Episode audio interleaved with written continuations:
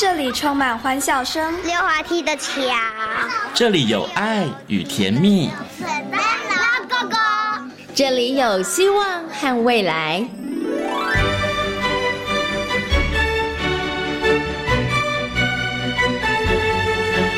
遇见幸福幼儿园，遇见幸福幼儿，遇见幸福幼儿，遇见幸福幼儿园。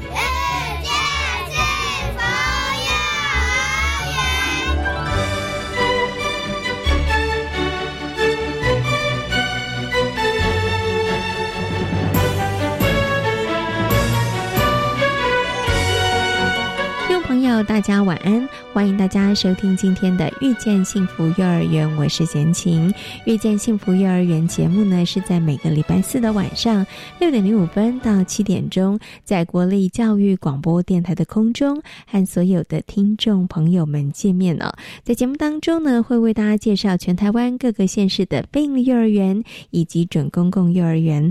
另外呢，也会在节目当中跟大家来讨论幼儿教养方面相关的问。题哦，那么在今天的幸福幼儿园呢，要为大家来介绍的是位在云林县虎尾中正国小内的中正非营利幼儿园。为大家邀请到的呢是我们的田玉燕园长呢来到空中，跟所有听众朋友呢好好来分享呢园所内非常精彩的课程跟教案呢。那么在大手牵小手的单元当中呢，为大家邀请到的是台东大学幼儿教育学系的郭李宗文教授，来跟大家好好谈。谈呢，就是很多宝宝爸妈妈伤脑筋的问题哦。就是家里头如果有手足的时候，哇，这个手足教养呢，其实也是一门大学问呢。因为呢，有的时候孩子老是觉得，嗯，爸爸妈妈偏心或者是不公平哦。这时候爸爸妈妈到底该怎么处理比较好呢？马上呢，进入今天的大手牵小手的单元，来听听我们的郭李宗文老师怎么说喽。大手牵小手。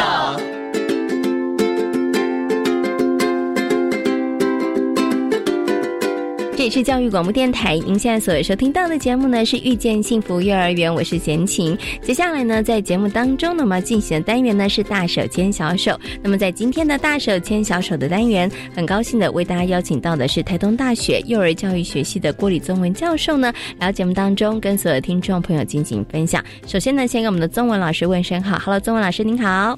嗨，贤琴好，各位听众大家好。嗯，今天这一集节目，如果家里头呢有。一个以上小朋友的爸爸妈妈，请认真仔细听，就是我们要跟大家来谈谈呢，就是手足之间教养的问题。我发现啊，其实当然独生子女有独生子女教养上面要注意的事情，但手足呃，如果就是有兄弟姐妹，这是个教养，我觉得对爸爸妈妈来说，有的时候也很困扰。哎，我像我现在最常听到爸爸妈妈说，哦，他们两个在家就一直吵啊，从 从早上睁开眼睛就一直吵吵吵吵吵到睡 睡觉的时候。然后有时候爸爸妈妈真的非常非常的这个困扰哈，但是父母亲都希望孩子们兄弟姐妹们他们之间可以兄友弟恭，对。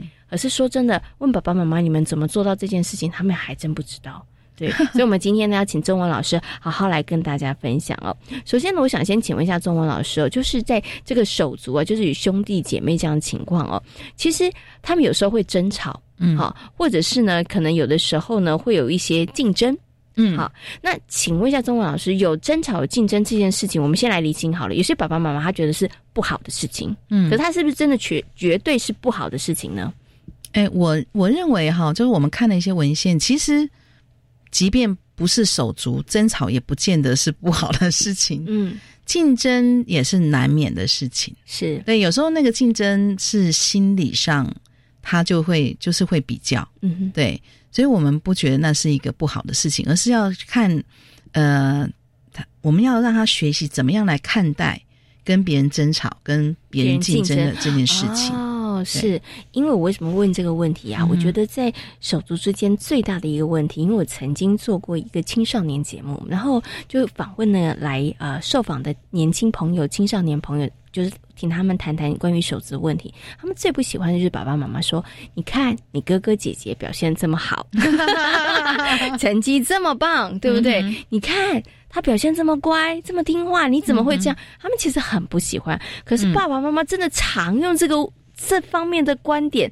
我知道爸爸妈妈其实不是刻意要挑起那个竞争，他们是想用这个方式去激励小孩，让他见贤思齐。对，没错，但是常常都有反效果，要告诉爸爸妈妈，这个效果呢不是很好哦，哈。对，所以我觉得刚刚老师有提到一个重点，有竞争或者是有争吵，不见得是不好的事情。嗯。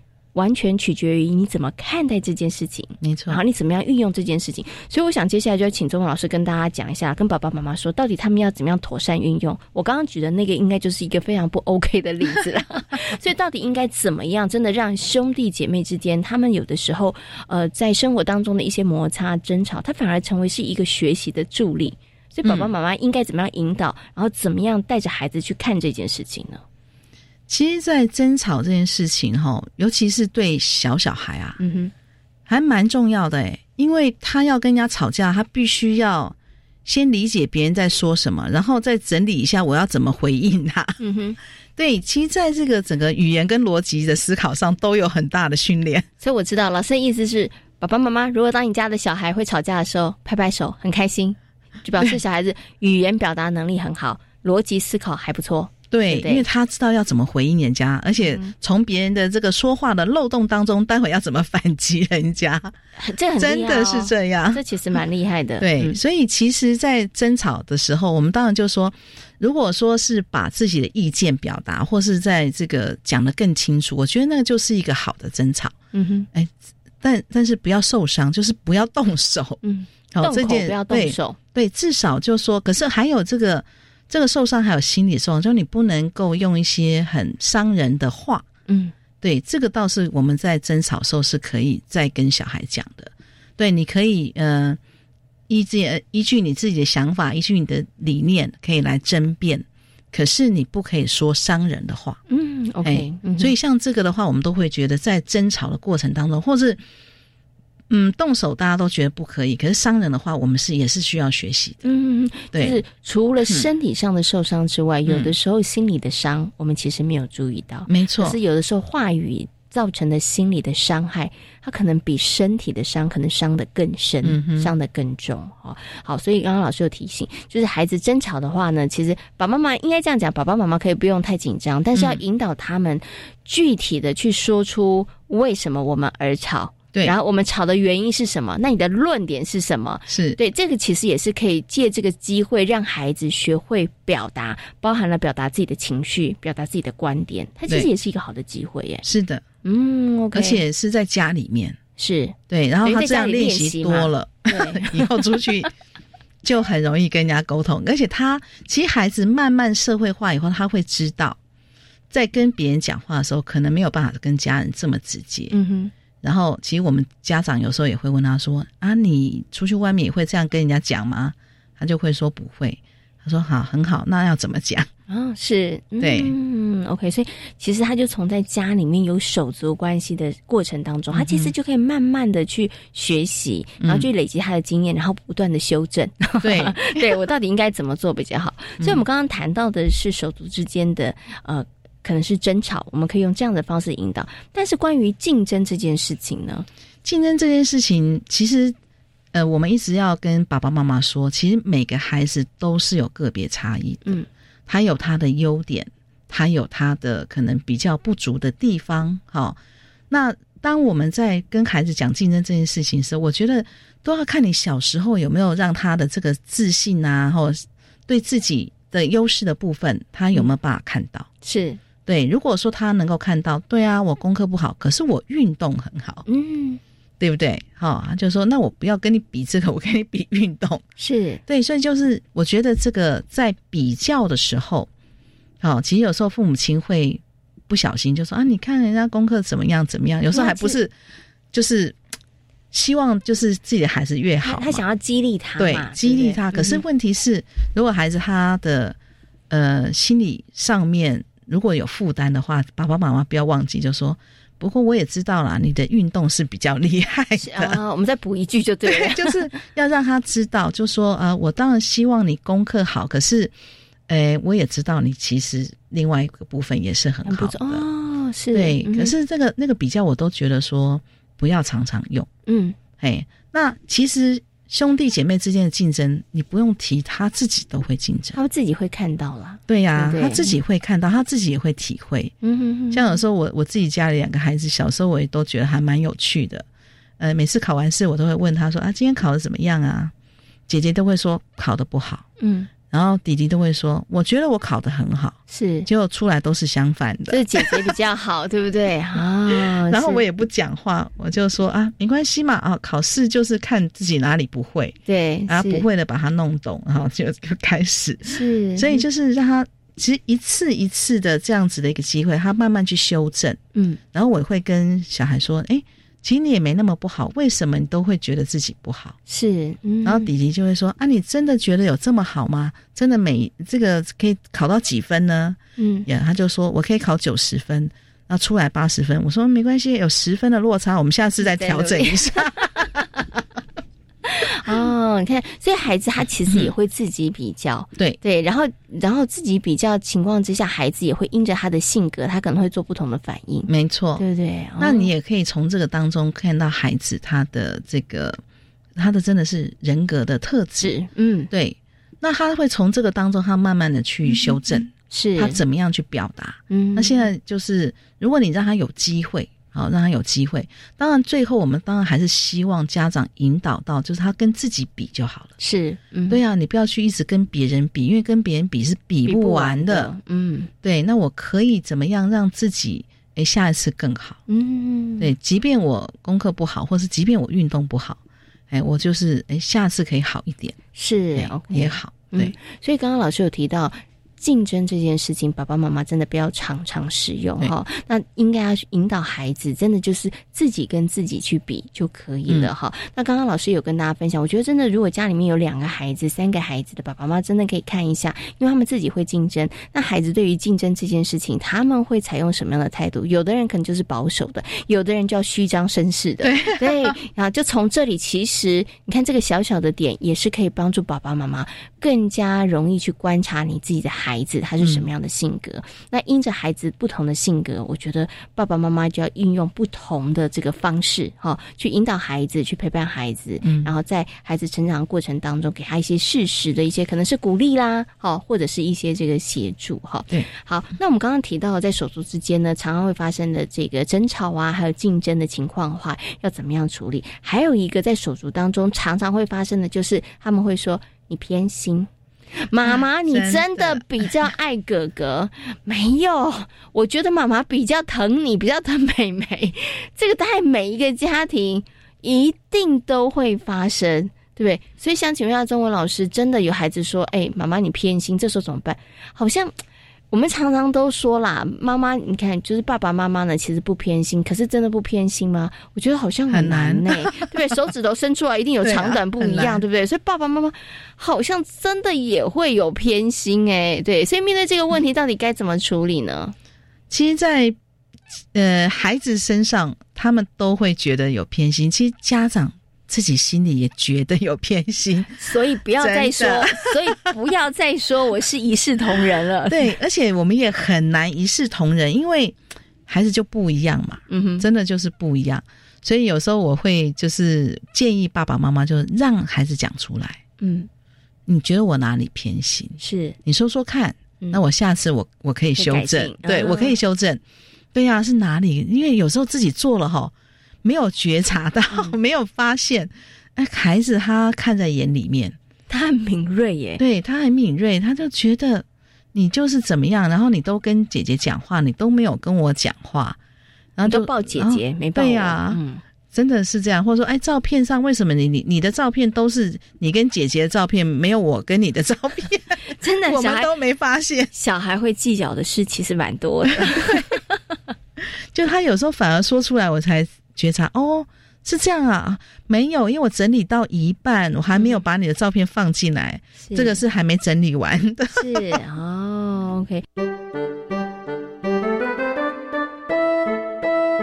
所以其实，如果孩子真的觉得偏心了，嗯，那爸爸妈妈也不要完全否认说没有啊，没有啊，我没有偏心啊，嗯，对，是你想太多了，不要不要。就是如果孩子真的跟你说，我觉得你偏心了，你就真的坐下来跟他好好的谈一下，问他说，那你觉得哪里有偏心？那孩子就会细数你的罪状，对。让你有申诉的机会。其实这也是可以帮助沟通啦。是啊，因为我觉得在这个过程里头，你就会知道孩子他到底在意什么。没错，因为其实每一个孩子在意的点其实不一样哎，很不一样。对呀，所以有的时候你觉得好像物品上面的我公平的分配给大家，好像我就是公平，我就没有偏心。没错，可是。那不是每一个孩子，他可能对这个都很在意。有的可能会在意是，你先给姐姐，你没先给我。对，为什么你每次都先给他，不是先给我？为什么都不是让我先选？对，你看小孩真的是，所以呢，你真的要做到。所以爸爸妈妈不要做到你自己以为的公平跟不偏心。我觉得你去问问孩子，孩子要觉得怎么样才是不偏心。对，像像刚刚那个例子，我们家也发生过。可是我就忘记上次到底谁先选，所以我都会每次要问说啊，这次是谁先选？他们自己会记得很清楚。这次是我，我说好，那你先选。对啊，所以我就觉得说，哎，其实你就可以问孩子，然后让孩子来。分享他觉得怎么样才是公平？对，哈，因为大人想的公平跟小孩想的公平，其实有时候是不一样的。那透过孩子他来分享，那我们就哎，如果可以的话，就按照孩子的那个方式去做，在这个部分上面，他应该就比较不会出现那种哦，爸爸偏心、妈妈偏心这样的状况。可是他至少看到你有努力啦。嗯，哦，对，我们有努力不偏心。是是是是是，哎，我觉得当孩子看到爸妈有努力的时候，我觉得。那个心情啊，就会好很多了。对，有的时候他可能并不是真的在意我有没有拿的比姐姐多，或是我是不是先拿，而是他会觉得，好，爸爸妈妈，你有听到了，你有在意我讲的话了。没错，这真的是重点。对，所以我们要做出一个，我不能说是形式，但是要让孩子真的有感，对，就是有感觉说。我有听你讲话哦，我有注意到你的问题，我在乎你的情绪，我在乎你的感受。其实有的时候，对于孩子来讲，有那样子的一个感觉的时候，心里头的可能不满啊，或者是觉得爸爸妈妈偏心，应该就可能就少很多了啦。他就会觉得你不是故意的，你只是不小心。不小心，我下次要再跟你讲一下。OK，这样亲子关系就会比较好一点了哈。好，那我们最后呢，在这个手足方面的问题啊，我们最后要来谈一个呢，就是哎，如果真的他们在争吵的时候，我们到底应该怎么样处理？我们刚刚前面谈的是爸爸妈妈怎么看待争吵这件事情了哈。爸爸妈妈不要太紧张哈，不要想说哦，你每一天都去放大说他们怎么一直吵，一直吵，一直吵，不要那么紧张。嗯，可是有的时候真的吵。的时候，我们还是要处理一下，因为有的时候不处理呢，可能情势会越演越烈，嗯，那一发不可收拾。所以想请问一下中文老师，真的手足在争吵的时候，爸爸妈妈到底该怎么样来扮演这个角色？因为我觉得我常常在观察，就是爸爸妈妈介入孩子的争吵处理啊，通常都不会有什么好下场。就是呢，哥哥也觉得爸爸处理不公平。弟弟也觉得爸爸处理不公平，对，所以爸爸妈妈真的两面都不讨好，对，所以到底该爸爸妈妈该怎么样处理这个手足之间的纷争的问题啊？其实手足之间的纷争哈，如果真的是他们想好好的大吵一架，嗯，就让他吵吧，然后我就在旁边就看他们互动吵，只要然后让他知道我的底线，不动手，对。伤人，对。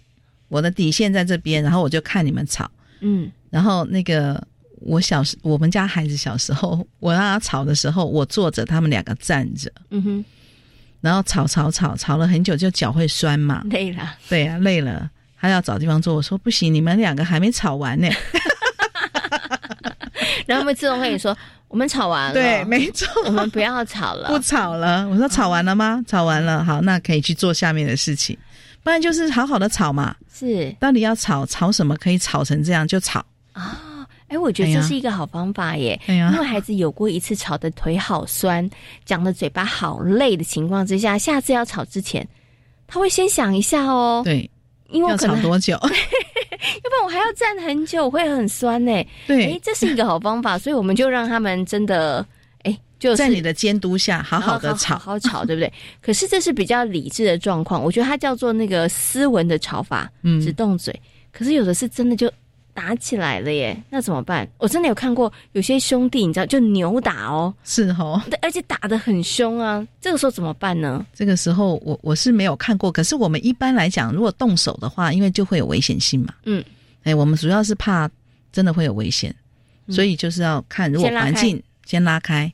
如果说环境上他们如果还还是很小的状况，我可能会让他打。嗯，对，因为就他们小打不了，打不到哪里去。是对，旁边没有东西，不要有武器。是 对，让他们有一次的经验。嗯哼。对，可是如果说真的是已经很大，我真的觉得就是要拉开，因为那个那个力道会太大。有的时候就是整个情绪起来还没办法控制，没错没错。可是想请问一下钟文老师，把它拉开之后呢？拉开之后就是分别告状啦。对，可是拉开之后的话，就是你就要介入了嘛。对对啊。可是介入这个时候，我就很好奇，就是哥哥就说弟弟的错，弟弟说都哥哥的错，一定是这样的啊，不然怎么会打起来呢？一定是这样，所以呢，爸妈怎么办？家里又没有监视录影器，所以我们要怎么处理呢？对，然后第一个要问的是说，对方的错可以错到要打架吗？哦，我真的很气呀。对啊，可以很气。除了打架，还有没有其他方法？哦哦，可以引导他去思考。对呀，你就一定要打吗？有没有其他方式吗？是，对不对？好，那打到时候受伤了怎么办？怎么办？对，有些而且有些伤是。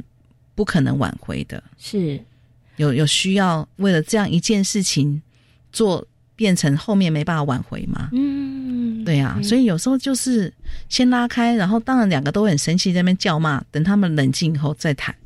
好我觉得好方法就是先拉开，冷静一下，然后再谈。然后刚刚其实啊，我觉得中文老师有做一个示范，不要先去指责说：“哎，你怎么没有让弟弟啊？你怎么没有让哥哥？”先不要指责。然后我觉得可能也也当然要问一下事情的原委。可是，在事情原委里头，我觉得可能爸爸妈妈不需要先去判断，不用。我觉得反而可以像刚刚中文老师示范的，我们就可以抛出很多问题啊。嗯，那除了打之外，没有其他解决方法吗？对啊，你觉得可以怎么做会比较好呢？对呀，你现在被打了，然后大家一起被妈妈骂了，被爸爸骂了，有比较好吗？有没有比较好的解决方式？我觉得可以让孩子去启动那个思考，想想其实事情到底该怎么解决比较好。哎，哦，OK，好，所以呢，在面对孩子争吵的时候，或是打架的时候，我觉得爸爸妈妈也要发挥一些智慧啦。是对，不用介入的时候就不要介入，就隔山观虎斗。对，如果觉得没什么危险性，觉得有一次经验，他就知道，其实打人也很痛的，其实很累，也对，也是累的，而且打完其实也是，他你你也会被打到啊，对，对自己也会受伤了，对呀。然后重点是事情也没解决，是啊，就打了一架之后，事情还是一样，还是没有解决，而且后面人家还会问说你怎么了，是。你还要去解释。哦，对，所以。如果在安全的范围之下，就让孩子尝试体验过一次，然后而且是在你的监督下，对，然后他这个处理吵完之后，其实冷静一点之后，可以来问问孩子，觉得嗯，这个过程你觉得怎么样？嗯，对，有没有其他更好的一个解决的方式？嗯，对，这其实对孩子来讲，也就是另外一个很好的学习了。是啊，对他就会开始去思考啊，当我面对事情的时候，当我有情绪的时候。我除了这条路之外，我有没有别条路可以走？是我有没有其他的这个方法？所以，其实我觉得家里头有手足，他真的就好像小型社会哦，真的啊，因为他会经历好多的事情，其实是独生子女经历不到的，是嗯，都会成为他在呃学习跟成长当中，我觉得一个很好的养分。我也这么觉得，所以其实有有伴的这个，就是有有兄弟姐妹的那个孩子，我觉得他的社会化。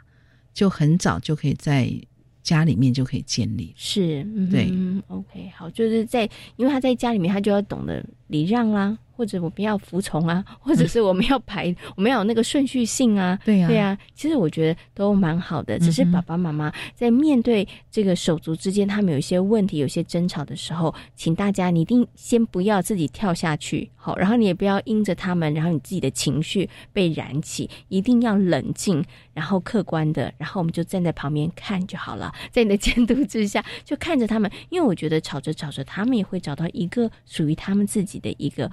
相处的模式，对磨合的方法。爸爸妈妈要记得，是他们在吵架，不是你在跟他们吵架。常常爸爸妈妈不小心就会介入了，就是一句话叫“公亲变事主”啊。没错，所以爸爸妈妈记得，我觉得保持冷静，嗯，然后让孩子确保孩子是在安全的范围之内，就让他们好好的去磨呃磨合，找出他们的一个相处的方式。OK，好，今天呢也非常谢谢宗文老师在空中跟所有听众朋友所进行的分享，谢谢宗文老师。好，谢谢大家。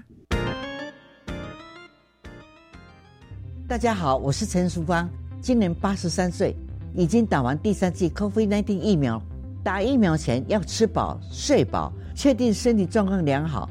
长辈要请家人和照顾人陪同哦。打完疫苗，请在现场休息观察至少十五分钟。回家后继续注意身体状况，多休息，多喝水。我是陈淑芳，请跟我一起接种疫苗，提升保护力。有政府，请安心。以上广告由行政院与机关署提供。永续生活是什么？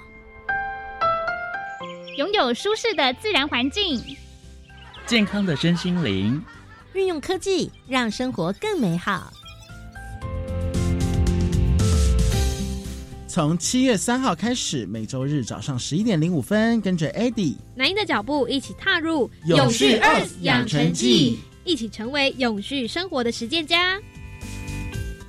国立自然科学博物馆要陪您找回在疫情中消失的实体学习感，多场精彩特展，丰富馆藏与活动，太空剧场、立体剧场都有新片哦。来欣赏南极洲和雪怪行动，在夏日观赏，像置身在冰冷荒漠中。八月二十八号前，每周六日开放至晚上七点。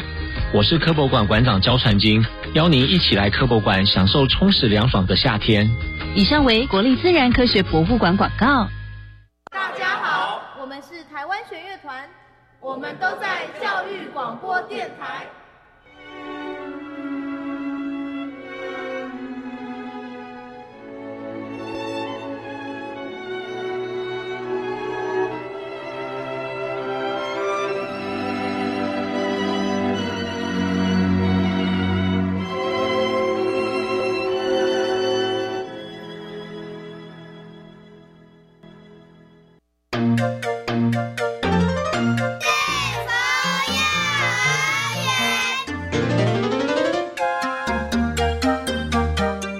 里是教育广播电台，您现在所收听到的节目呢是遇见幸福幼儿园，我是贤琴。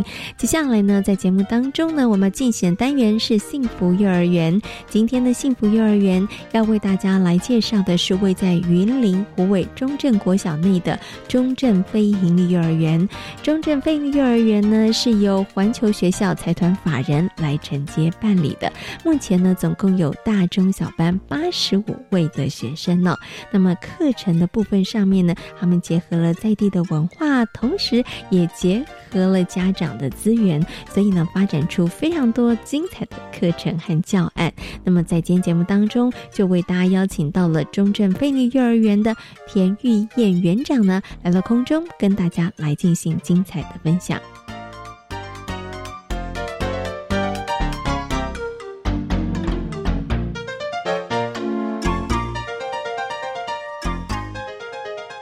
里是教育广播电台，您现在所收听到的节目呢是遇见幸福幼儿园，我是贤琴。接下来呢，在节目当中我们要进行的单元呢是幸福幼儿园。那么在今天的幸福幼儿园呢，很高兴的要为大家来介绍位在云林湖尾中正国小的后面哈的我们的中正非营利幼儿园。很高兴的呢，为大家邀请到的是中正非营利幼儿园的田玉燕园长呢，来到节目当中跟所有听众朋友来进行分享啊，也来跟大家好好呢。分享一下中正非营利幼儿园在教学上面的一些特色。那首先呢，先跟我们的这个园长问声好，Hello，园长您好。啊，施小姐您好，我是云林县中正非盈利幼儿园田玉院园长。是很荣幸接受你的采访，我也很高兴可以在空中哦访问一下我们的这个园长哦田园长哦。好，我想呢，是不是可以先请我们的田园长稍微先帮大家来介绍一下中正费力幼儿园它的成立的一个背景，好不好？还有它目前的一个状况，跟大家来做一下说明，好吗？好，我们现在这个中正非营利幼儿园是我们母机构环球科技大学呢，位于云林县斗六市。那他们本身校内有幼保呃幼儿保育系。那在民国九十四年成立以来呢，他们都是标榜说以生命教育呢为他们的发展核心，然后全系的师生共事，落实尊重、关怀、欣赏宽容的生活态度啦。除了推广优质的教保环境之外，他们还会去回馈社会乡里，嗯哼，致力于关怀弱势群组。那刚好跟这个非营利幼儿园的目标和精神是不谋而合，所以他们在一零八年投入了非盈利的幼儿园的承办跟经营。是在一零八年的八月成立我们云林县中正非盈利幼儿园是第一家，嗯哼，那第二家在一一零年八月，去年的八月成立了第二家。云林县虎尾非营利幼儿园。嗯，另外，今年一一一年八月成立斗六台电职场互助教保服务中心，这是我们的一个母机构的一个成长背景，以及它的呃，就是呃，开始就是关怀弱势群主，开始经营我们非营利跟教保服务中心的一个一个历史了。嗯嗯。那目前的现况呢？我们就是呃，目前有三班嘛，那我们是大中小各一班，嗯。我们目前现况呢，我们持续呃秉持母机构的主题开放式的教学模式，哦，那让孩子开心玩中学，学中玩，让孩子乐于学习区探索，从自由玩懂得玩，然后进而从中发现问题，提出想法，有了思考之后呢，最后有目的的玩，到最后解决问题能力这样子，这是我们的一个最主要的一个呃。教学模式以及我们现阶段要给孩子的一个能力的一个指标。呃，除了我们刚刚讲的这个，等于是这个在中正国小呃里面嘛，好，所以我们跟中正国小的一些这个关系、地理位置之外，其实就跟附近呃邻近的邻近的这些社区啊，或者是说我们湖尾当地的一些可能在地文化所在的这个位置哈，它是不是也有一点优势呢？有，因为我们走出去大概不到三分钟，会有一个呃莱尔富便利商店跟 Seven Eleven 的便利商店，嗯哼，然后再走个五分钟，会有那个呃这个叫做哎奶奶的熊毛巾故事馆哦，就是观光工厂，是对，刚好就是胡伟他是也是产那个毛巾的，所以有两家毛巾工厂当刚好在我们附近而已，嗯哼，然后再就是我们隔壁。刚好就隔壁就是安溪里里民中心，所以有很多安溪里的里长他会安排一些课程给老人，那我们都会带小朋友去跟那个老人做互动，做社区融合的概念，就是老幼共学的一个概念了。所以在孩子的一个课程设计上面，我们老师都很用心。会给予很多不一样的一个，我觉得是一个不一样的一个刺激跟不一样的一个成长啦。因为现在老老人家比较多，小孩子在这个呃，就是老人辈的那一边，可能就是会变得比较害羞，跟阿公阿妈互动会比较没有像我们以前那么热热情。嗯嗯嗯，对，所以在这一块我们做的还不错。哦，是哦，所以刚刚园长跟大家提到哦。所以我觉得学校附近周边的资源哦，包含的社区啊、当地文化的资源，其实蛮多的哈。像毛巾的观光工厂啊，还有这个李明活动中心。那刚刚呢，其实园长有特别提到了哈，尤其在这个呃李明活动中心上面哈，我们其实怎么样跟社区融合？您刚刚有提到，可能像是呃以前我们常有提到什么，听到什么老幼共学哈。可是也许我们这个地方还没做到老幼共学，但是我们有一些跟老人家互动的课程或者是活动的设计哈。其实是一直都发展的还蛮不错的。我想呢，我们接下来就请园长跟大家谈谈了，就是在这个社区的互动的部分上面，包含您刚刚讲的可能跟长辈朋友的一些互动哈。那我们曾经进过进行过什么样的课程？那老师们在这个部分上面，像您刚刚提到，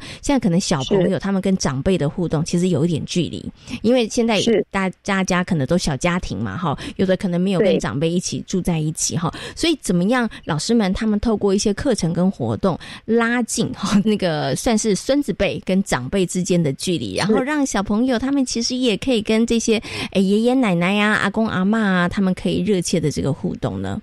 呃，我们从一百零八年开始在规划我们的一个活动特色活动的时候，有融入到社区的一个呃互动的一个这个层面。嗯哼，所以我们在一零八年在过年的时候，我们有安排一个老幼迎春。的过年的一个活动。是，那这个过这个过年活动就是会带着小孩子，就是说呃回家去呃询问自己阿公阿妈，他过年喜欢收到什么礼物。嗯，那这个过程当中，老师会带领小孩子呢进行创作，我们尽量都是用小朋友自己的创作去满足阿公阿妈的呃希望啦，他们可能想要得到一些。大家的关注。嗯，那所以呢，我们小孩子可能就会自己用盖手印的方式啦，做春联啦，或者是用那个拼贴的，用植物拼贴的方式去做一个插花呀。这个过程当中就是。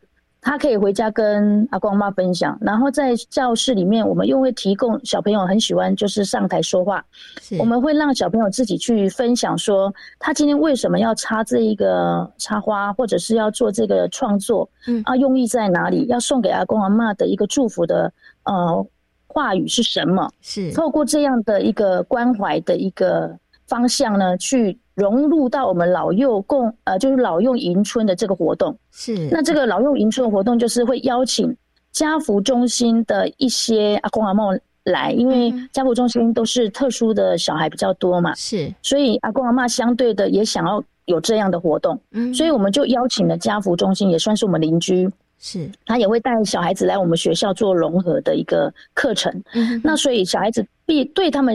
而言并不陌生，所以在这个过程当中，其实阿公阿妈来都是蛮开心的。是，那有时候我们还会第二年我们会有安排一个，就是让小朋友跟阿公阿妈做互动。嗯哼，比如说可能就是动手啊，哦，阿呃，就是说小孩带着阿公阿妈去动手做这个，可能是。哦，做寿司啦，哦，卷春联啊，搓汤圆啊，类似这种。那这个过程当中，慢慢的，我们今年是过年要第三次的第三年的一个老幼迎春的一个活活动。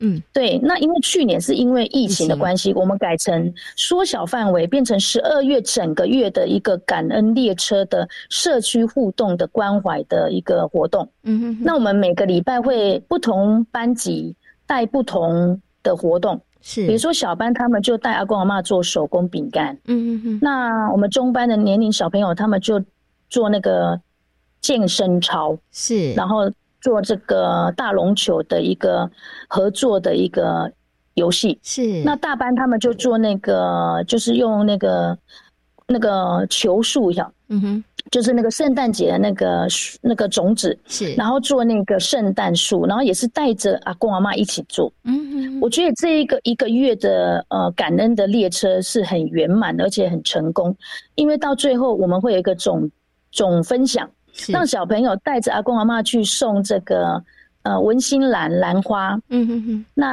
在转送给阿公阿妈的过程当中，去按摩啦、祝福啦、唱歌啊这样子。嗯，是对，这个是我们为了要延伸老幼共学跟老幼迎春的一个概念，又延伸出来的一个新的特色活动。那请问一下园长啊，在我们跟社区的互动里头，除了长辈朋友之外，像您刚刚讲，我们还有很多在地文化，对不对？您刚刚有提到像我们有毛巾工厂啊，所以在在地文化这个部分上面，是不是也是我们课程发展的一个很重要的轴线跟脉络呢？有，其实我们的活动哦，都是老师在班级跟小朋友在互动过程中，发现小孩子的喜喜好，嗯嗯，然后再从喜好当中去跟他们做团讨。团讨之后才会延伸到这些我们所谓的感恩列车，或者是我刚刚呃说到的一个在地文化的结合。嗯，那像我们去年就是呃老师有跟我做一个开会，那跟我说小朋友其实对布袋戏偶这个东西是很兴趣的，因为阿公阿妈小时候都是玩那个戏偶嘛。是。那再加上我们是湖尾故乡是布袋戏嘛，所以后来他们就跟我说。他们小孩子想要表达语言能力的话，就为了要再提升真能的话，可以朝这个方向走。哦，刚好小孩子有兴趣，所以后来我们就做了一个小小说书人的呃比赛游戏。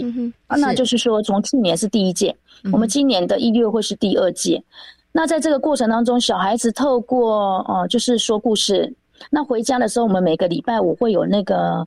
呃，把教室里面的一本书带回家，跟爸爸妈妈在家做亲子阅读是的一个过程，然后把那个呃心得画下来，然后礼拜一做这个分享。这个过程当中慢慢延伸，然后就是在今年的，就是我们下个礼拜会做一个呃以布袋戏偶的方式去。呃，说一本书，嗯，那这个学期我们延伸到的是让小朋友自己创作，我们没有帮忙，小朋友自己画，他的故事结构，然后自己在呃，就是上台说故事给大家听，说他画了什么。比如说小朋友可能会画一个好爱吃的大野狼，是。那有一个小朋友可能就想说，我是一个呃吃胡萝卜的小白兔，类似这样。那他说完之后，让小朋友班级的小孩去票选，嗯，哦，这个是初选。初选完之后会有一个决选，就三个班级各派一个最高票的小朋友出来说故事给小朋友听。嗯听完之后，我们在下个礼拜会请大班的小朋友，刚好作为他们毕业典礼的一个最后的一个圆满。嗯，所以让大班的小朋友依照小朋友最高票的决选最高票的小朋友的作品，去说故事给小朋友听。哦，是，嗯，对，我们就是做一个这样的延伸。第一个让小朋友勇于表达自己，第二个增加他的一个绘图的构图的一个能力，是，还有就是一个天马行空的行空的创作的一个思维的一个增增能了。对对对对，嘿，这是我们这个目前为止我所。所特别的，应该是说，除了感恩列车之外，我们在去年又做了这个小小说书人的一个增增加的这个特色的一个活动，就是因为。老师有跟我说，小朋友对这个布袋戏偶的一个喜爱，所以这个就变成我们这学这学期去年开始的延伸到最这学期开始变成是我们的呃以后未来中正会走的特色教学。不过刚刚园长有提到了，就是我们从上学期开始，然后小朋友就拿一本书，然后周呃周末的时候一周的时候要结束的时候带回家，然后推动这个亲子共读。那我知道在这个中正非营利幼儿园里头，其实我们的家长也是一个非常有力的资源呐。也是一个非常棒的一个支持哈，然后我们也有一些比较特别的关于家长的部分上面，因为真的要让这些家长们他们愿意这样子来支持我们，然后呢，在需要的时候提供一些协助哈。我觉得在园方这个部分上，我们一定也做了很多的努力哈。怎么样让家长他们的向心力更强，然后凝聚力更强，然后大家一起携手来为我们的孩子打造更好的一个学习的环境哦。我相信在中正飞鹰幼儿园，我们一定也做了很多的。精心设计，然后呢，也做了很多的规划哈。所以我想，接下来园长是不是可以跟大家谈谈，在家长这个部分上面，怎么样让家长跟园方的部分上面，其实我们可以非常的密切配合呢？我们其实刚开学的时候，就是比如说新新，就是比如说八月是新开学嘛，嗯，但我都会呃，请我们那个老师呢，在开学前呢要。先打电话给这些新生的家长，毕竟他是第一次上课，是，那就是会跟家长联络感情，然后去互相了解孩子的需求，比如说他可能在家的状况，然后还没读书之前的状况，那未来就是他来读书之后，家长的期望，还有家长需要需需要老师做什么协助，是，那这个过程当中，其实就已经建构他跟家长的一个连接，嗯哼，好一个桥梁。那在等家长开学之后呢，我们会开始陆陆续续告诉小呃家长，有一些我们会开一个奇书说明会啦，或者一个就是儿童节的闯关，或者是我们的定向越野，哦，都跟我们主题搭配。那这个过程当中都会邀请家长来参与。那参与的过程当中，就是又可以跟小孩互动，然后又可以跟老师做一个亲师的一个沟通的桥梁的一个桥段呐。嗯，那这个慢慢累积之后呢，我们会安排一个家长分享日。是所谓的家长分享日，不是呃，就是要求家长有多大的才艺，嗯，就是说，比如说他很会煮饭，哦，很会煮一道菜，或者带小朋友很会做手工的一个饼干，他就是可以来跟我说啊，园长，我想要呃，什么时候安排来跟小朋友玩这一个手工饼干，OK 吗？是。那如果我的时间点 OK，又疫情稳定的话，我就会邀请他来我们学校做这个分享。是。那有一个有有一个家长，他是很会说故事。嗯，然后他都会呃夹杂台语，嗯，说故事，所以就增加这个，对对，就是第一个增加小孩子的一个第二个语言的一个认识嘛。毕竟现在台语的，呃，小孩子会说台语的是越来越比较少了，应该这么说。嗯，对，也是有，但是就是会越来越少。那后来我就觉得说，哎，不错啊，我加入台语，虽然我们平常也有教教孩子台语念谣，但我觉得那是不足的，应该再增加更多。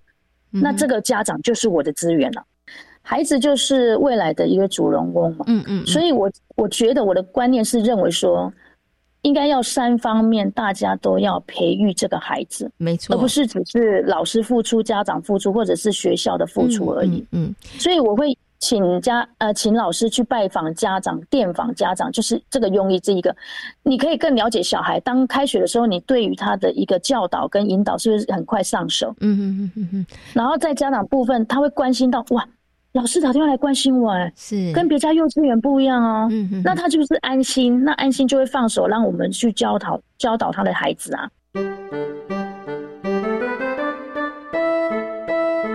好，所以刚刚跟大家谈到了，其实，在中正飞林幼儿园，这个家长哈是强而有力的后盾。那当然也是因为我们的园所在这个部分上，我们也花了一点心思，我们也花了时间在这个部分上，因为我们知道家长也是我们一个很棒很棒的伙伴哈。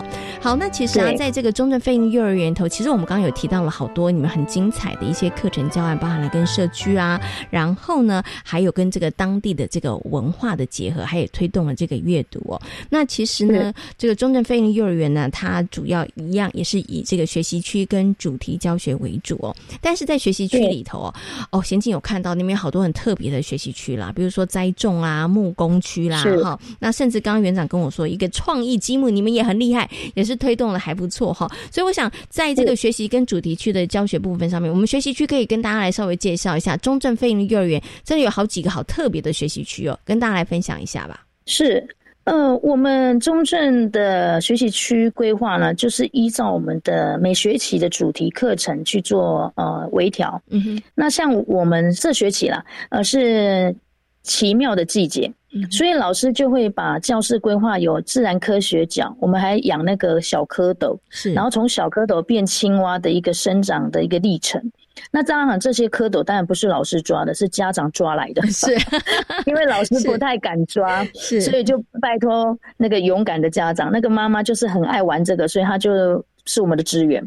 所以在这个过程中，他们就是我们老师就想说，好，那我就观察区设立一个，然后再就是植物区，也是因为结合季节，但是因为我们一直想要栽种，刚好在。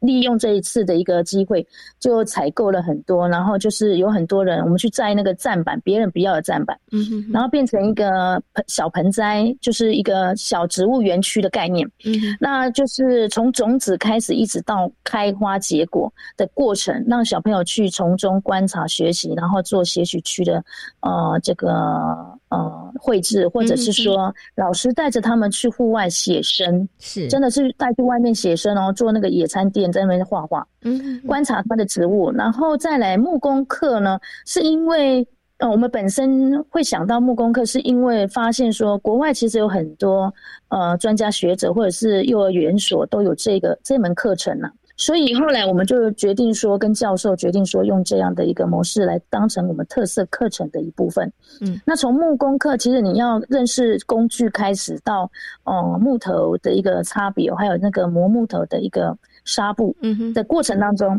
都有学到很多技巧。嗯，是耐心等待，还要轮流。那这个过程当中，他是不是未来到他的呃出社会也好，或者在他生活里面也好，他不会个性这么急躁，嗯哼哼，他可以稳重，然后去思考说，我是不是可以等个三分钟再来使用这个器具？是，嗯那都是在慢慢建设他们的一个。呃，生活习惯也好，或者是他们本身的一个独立个性，还有一个就是说，呃，就是跟同才之间合作无间的一个呃习惯。嗯嗯嗯。那在这个过程当中，我们就是慢慢得到这个。那我们老师也一直不断的去进修，因为我们有请那个木工老师来做一个真能的活动。是。所以我们每每设立一个课程，都是有请。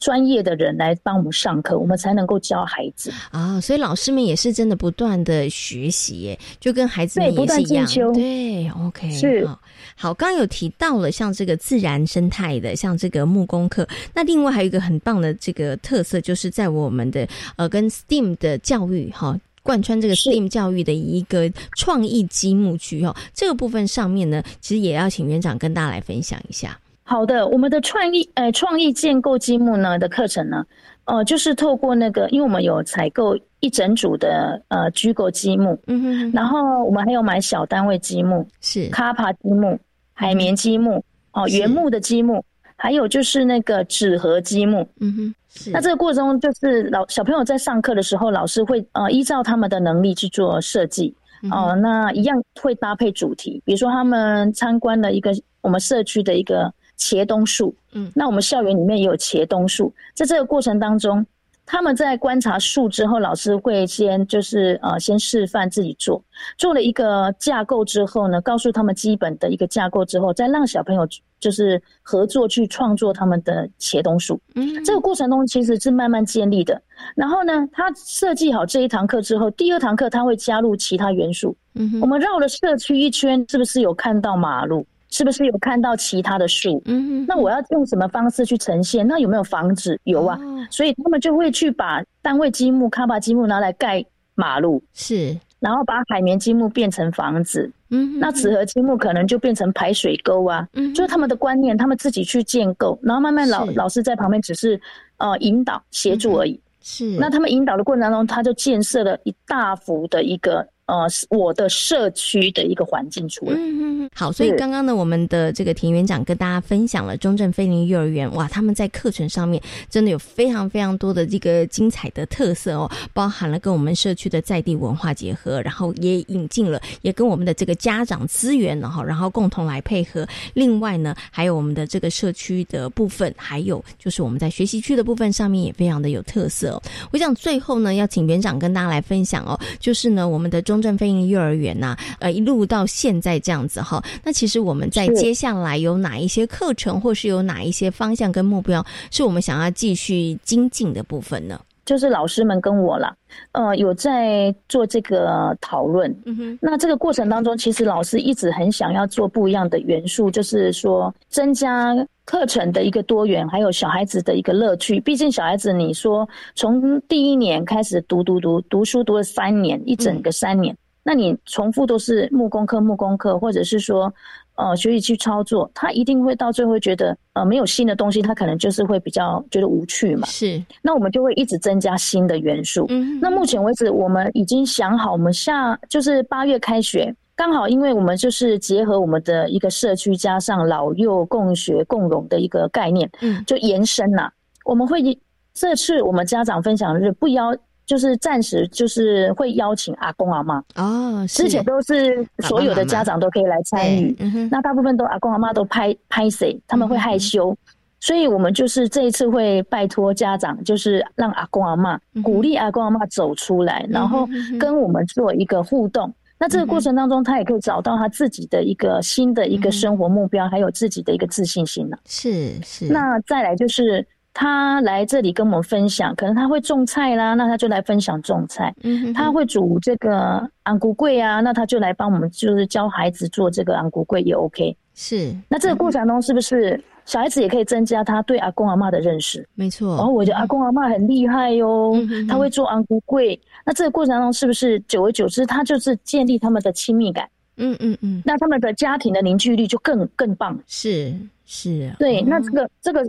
教育孩子其实不应该只是一个，呃，可能就是呃，都是爸妈或者是说，呃，就是阿公阿妈的责任。我觉得是全家总动员，是，嗯，然后带着这个孩子去努力做一个，就是说成长啦，就是学习成长，变成一个可能就是开心快乐学习的孩子啦，或者是说未来可能就是一个可造之才之类的这样子。嗯嗯嗯，对，好，这是我们目前讨论的一个呃方向，目前是会。踩这个方向来走，嗯嗯嗯，好，所以刚刚园长跟大家提到了，当然我们在课程的部分要不断的精进哈，跟进化，希望呢我们可以提供更加呃更多元，然后呢可以融入不同的这个新的元素哈，提供孩子们孩子们真的有兴趣哈，然后想要接触的这些这个课程呢。另外呢，刚刚园长跟大家提到了，我觉得从刚刚访问里头，园长就一直提到了教育孩子、陪伴孩子，真的不是只有爸爸妈妈或是老师的责任，真的需要大家。一起来哈，